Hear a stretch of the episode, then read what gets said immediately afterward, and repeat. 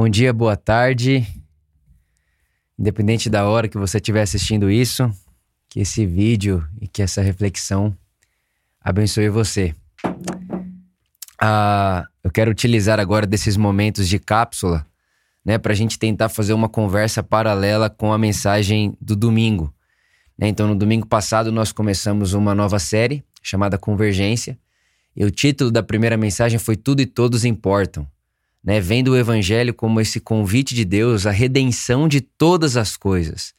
Não só do ser humano indivíduo, mas de tudo que nos engloba, né? Nossas, as nossas relações, a economia, o mundo criado, a natureza, enfim, e como tudo isso faz parte do plano de Deus, né? Porque quando Deus ele ele cria, né, ele faz acontecer, o mundo que a gente vê e vive hoje, ele diz que tudo é bom. Né? Não só o ser humano, não só eu, você, nós, mas tudo: o céu, a, a, o dia e a noite, as estrelas, a natureza. E aí, obviamente, que Deus tem um plano para tudo isso. Então, nós lemos o Evangelho a partir desse prisma e dessa ótica. Então, eu quero continuar essa conversa aqui com você, tentando mostrar para você que é, quando Jesus cura, quando Jesus salva, quando Jesus aparece, não é sobre uma salvação individual, né? Porque a gente percebe que foi, foi, foi indo para esse lugar onde o evangelho é sempre individual para mim. Então, a salvação individual, o que é, você crê para você ir para o céu. Então, o que, que é o evangelho? É, o evangelho é o Vitor crer em Jesus como salvador pessoal para que ele fuja do inferno. Então, foi se tornando isso a mensagem do evangelho. Quando a gente vai em Jesus, não me parece muito isso. E quando a gente vai ler né, o que deriva ali de Jesus, as próprias cartas de Paulo, não é isso que me parece. O evangelho não, ele não cabe dentro de uma lógica individualista, né? Eu acho que até pelo contrário, o evangelho ele é o fim do ego, o fim do só para mim, o fim do eu, né? Eu, eu saio do ego Vitor e me encontro agora em Cristo. E o Cristo é um corpo, então eu faço parte de uma comunidade, eu faço parte de uma relação que não cabe mais o Vitor achar que é o centro do mundo, né? E o Vitor achar que tudo tem que girar em torno dele. Então é, é um pouco disso tudo que a gente quer conversar nessa série. Como Deus quer fazer convergir em Cristo tudo e todos. Tudo e todos, né? Tudo que nos, nos engloba. E para isso eu quero ler com você hoje o Evangelho de João. Estou com minha Bíblia aqui, ó. Essa é minha Bíblia de leitura devocional, enfim. Muita gente pergunta qual Bíblia eu utilizo. Eu gosto muito dessa aqui, é a King James atualizada, tá? E, além dessa, eu uso muito também a Bíblia uh, Jerusalém, que é bem legal a tradução, tá? Eu quero ler com você, eu quero pensar um pouco com você em João capítulo 8. João capítulo 8, versículo 3, diz assim: uh, Os escribas e fariseus trouxeram até ele, Jesus, uma mulher surpreendida em adultério. Forçaram-na a ficar em pé no meio de todos e disseram a ele, Jesus: Mestre, esta mulher foi apanhada, ou seja, flagrada, em adultério. Ela foi flagrada no ato de adultério. Então eles encontraram a mulher no ato, no momento. Ela estava no momento com um rapaz, um homem, que não era seu marido. Né? E é interessante isso eles trazem essa mulher até Jesus e diz para Jesus assim: a, a lei de Moisés nos manda que tais mulheres sejam apedrejadas. Todavia, tu, o que dizes a respeito? Eles falavam assim para prová-lo e terem alguma coisa de que o acusar.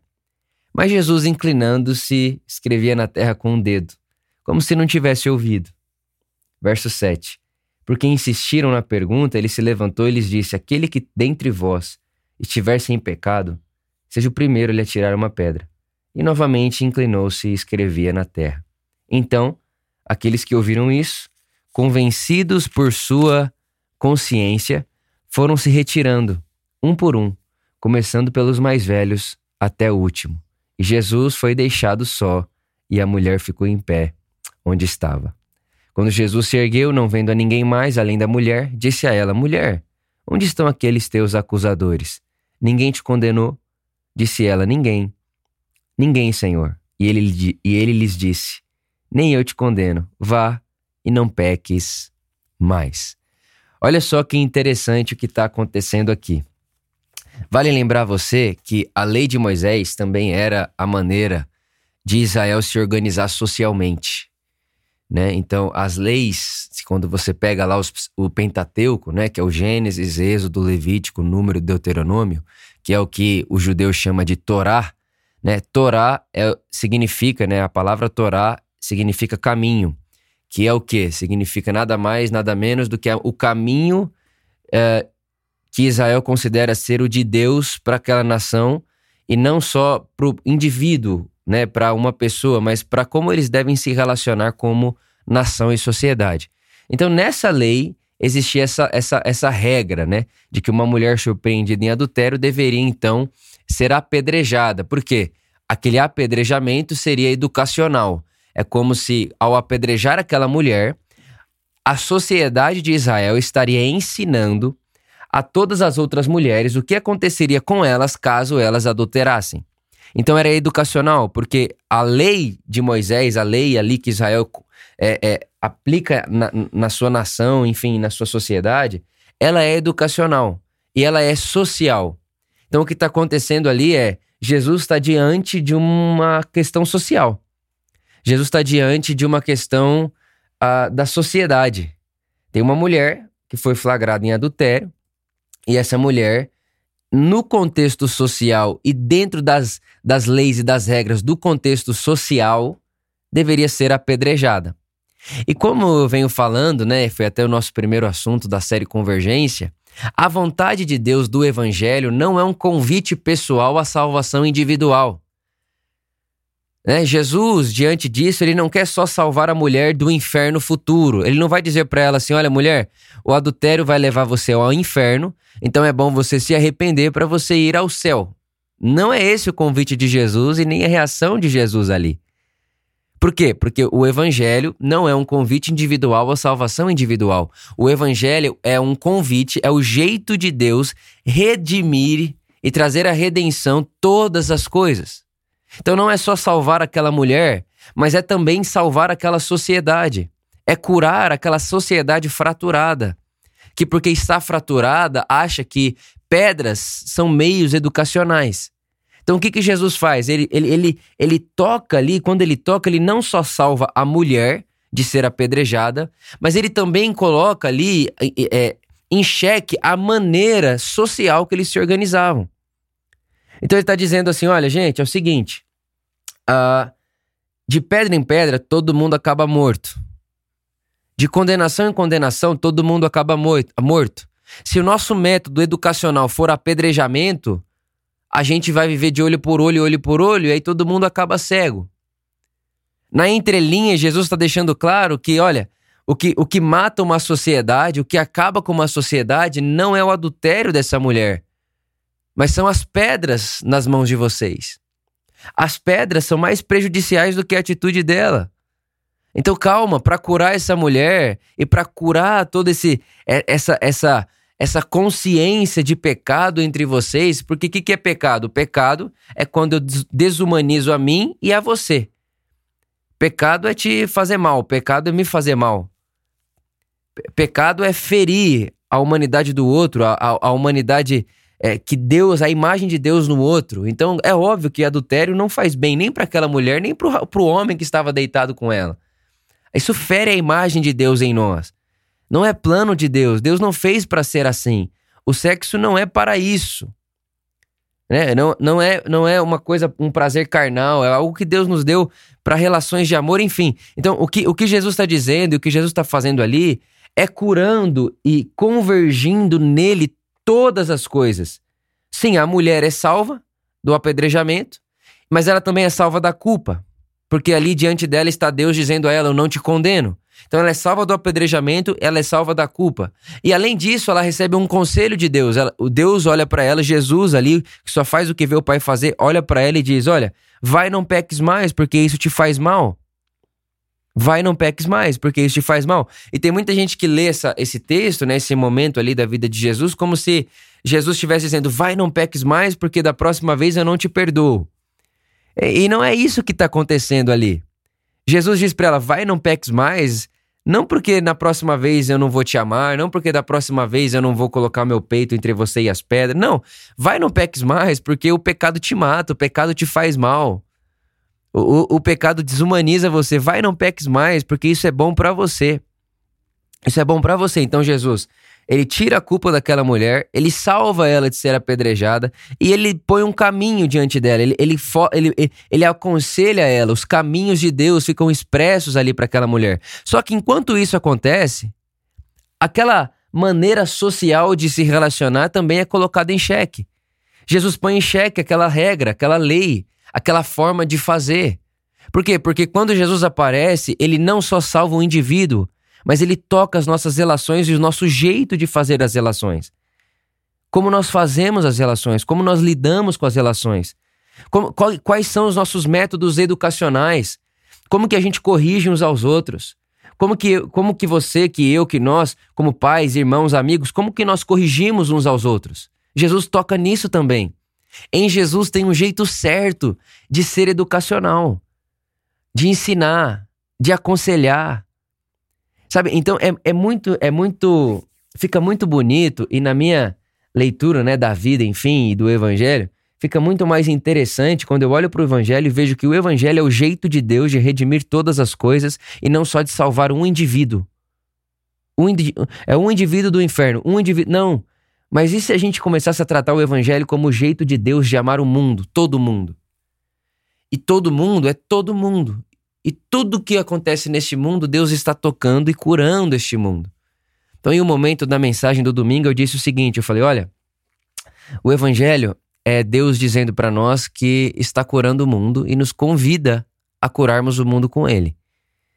É isso, Jesus, Deus encarna neste mundo e ele traz o reino de Deus. O reino de Deus é o jeito de Deus. E esse jeito de Deus é o que, que se precisa para curar esse mundo fraturado. E aí o convite do evangelho é: Vitor, por amor, quer curar o mundo comigo? Quer fazer parte disso? Quer participar disso? Quer, quer participar disso? Não, não é só salvação pessoal, mas uma salvação universal, a salvação de todas as coisas. De todas as coisas, inclusive da nossa harmonia uns com os outros, com, com o mundo criado, com o trabalho, com a economia, com tudo. Porque Jesus toca a economia também. Por exemplo, uh, quando ele chega na casa de Zaqueu, né? E a gente não sabe em que hora, em que momento da conversa, mas no momento Zaqueu diz: Eu, eu vou devolver tudo que eu roubei para as pessoas quatro vezes mais. Então, se eu roubei um, eu vou devolver quatro. E o que sobrar, metade eu vou dar aos pobres. E aí Jesus diz: salvação. Mas é óbvio que Jesus não está falando que para Zaqueu ser salvo, né? Ele precisaria de dar tudo que tem e dar metade que tem aos pobres, até porque a gente conhece que a salvação é de graça, a salvação é coisa de Deus.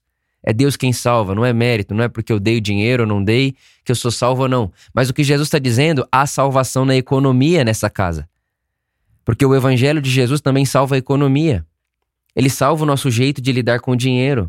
Ele salva o nosso jeito de lidar com a nossa família, com a nossa esposa, com o nosso irmão, com o nosso amigo, com o nosso trabalho.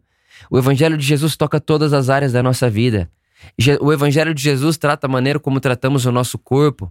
O Evangelho de Jesus trata a maneira como tratamos a nossa comida, a nossa bebida. O Evangelho de Jesus trata como nós oramos.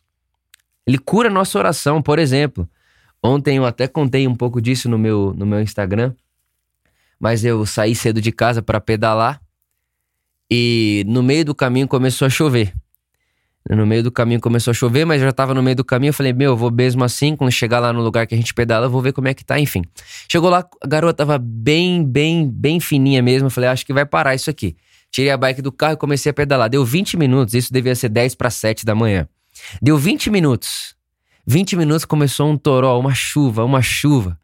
E eu falei, poxa vida, vou ter que ir embora, não vai dar para ficar assim aqui.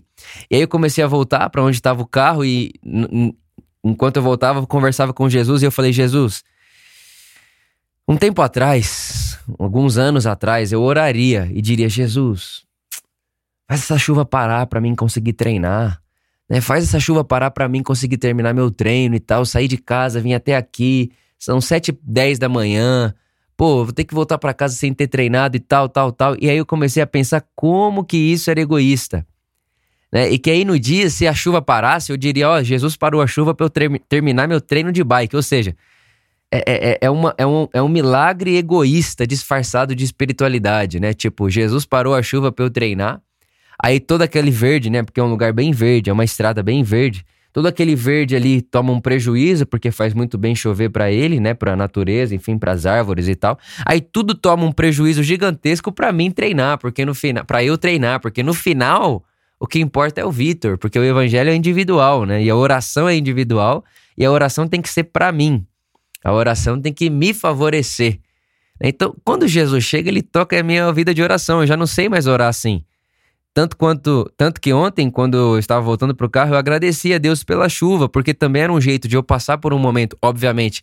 Pô, não é legal, você acorda de madrugada, vai pedalar, chega lá, começa a chover, um frio, aí a perna começa a ficar cheia de, de, de terra e tal. Não é legal. Aí o que, que você faz? Você vai reclamar? Não. Então você agradece a Deus pela chuva, porque aquele verde precisa de água. E aí, enquanto você agradece a Deus pela chuva, porque aquele verde precisa de água, você está deixando o evangelho curar essa, esse, esse ego que nós nos tornamos fora de Deus. Que é o quê? Eu faço parte de todo esse mundo. Essa, essa, esse, essa estrada, chover nessa estrada, nessa, né, nessa natureza e, e essas árvores serem regadas também faz parte de mim, porque também faz parte do mundo ao qual eu vivo. Então eu me sinto parte do todo, porque o evangelho é um convite de Deus não para salvação individual, mas para pôr em ordem todas as coisas. Todas. Então a minha, o meu, a minha conversa com você aqui hoje e né, esse, enfim, essa reflexão, eu, eu, eu oro para que gere em mim e em você um senso de tudo e todos importam. Tudo. Então tudo que eu faço importa, tudo, desde tomar água até a forma como eu lido com o meu dinheiro, a forma como eu lido com as minhas relações, a forma como eu lido com a minha comida, tudo importa. E não só tudo, mas todos importam. Todos importam porque não há nada que exista e esteja vivendo agora que não importe para Deus. Tudo importa para Ele, porque Ele é o Criador de todas as coisas. Eu gosto muito de um cara chamado Richard Rohr, e ele disse que a, a primeira encarnação de Deus, a primeira vez que Deus encarna no mundo, é na criação. Deus é imanente em sua criação. Ele está em todos, em tudo. Não só em tudo, mas em todos. Ele está em tudo e em todos. Agora, é óbvio, ele transcende tudo e todos. Se tudo acabar, ele é, porque ele não, ele não é só o que se vê, mas ele está imanente. Se pode ver e perceber Deus e resquícios e imagem de Deus em tudo que existe. Porque ele também encarna na sua criação. E há muitos textos que, vai, que, vai, que nos ensinam né, essa espiritualidade. Que os céus anunciam a glória de Deus, que a natureza prega, ela canta, que a natureza é e revela a glória de Deus. O Paulo diz que a natureza faz com que ninguém possa dizer que não foi chamado a um convite por Deus, porque a natureza chama e convida as pessoas a essa relação. Enfim, então minha oração é que participemos dessa, deste mundo criado e que, se por um acaso alguém de nós ou em alguns momentos da nossa vida a gente ainda trate ou tratávamos, né, o evangelho como convite individual, que isso se encerre e que o evangelho na minha e na sua vida seja sempre um convite de Deus para redimir e curar todas as coisas que foram fraturadas e curar e redimir com amor, com graça, com perdão, com vida, com alegria, com paz, com bem, com justiça. Então, esse é meu desejo e é assim que eu me despeço de vocês. Tá bom? Um beijo no coração e vale lembrar que tudo vai ficar salvo, tanto no YouTube, tanto no Instagram da Por Amor, tanto no meu Instagram. O áudio também estará nos nossos podcasts e aí você pode ficar à vontade para ouvir de novo, mandar para alguém, enfim, tá bom? Um beijo no coração de vocês. Amamos vocês e até domingo em uma das nossas celebrações ou até a quarta que vem no nosso próximo cápsula a respeito dessa série Convergência. Um beijo. Beijo, beijo.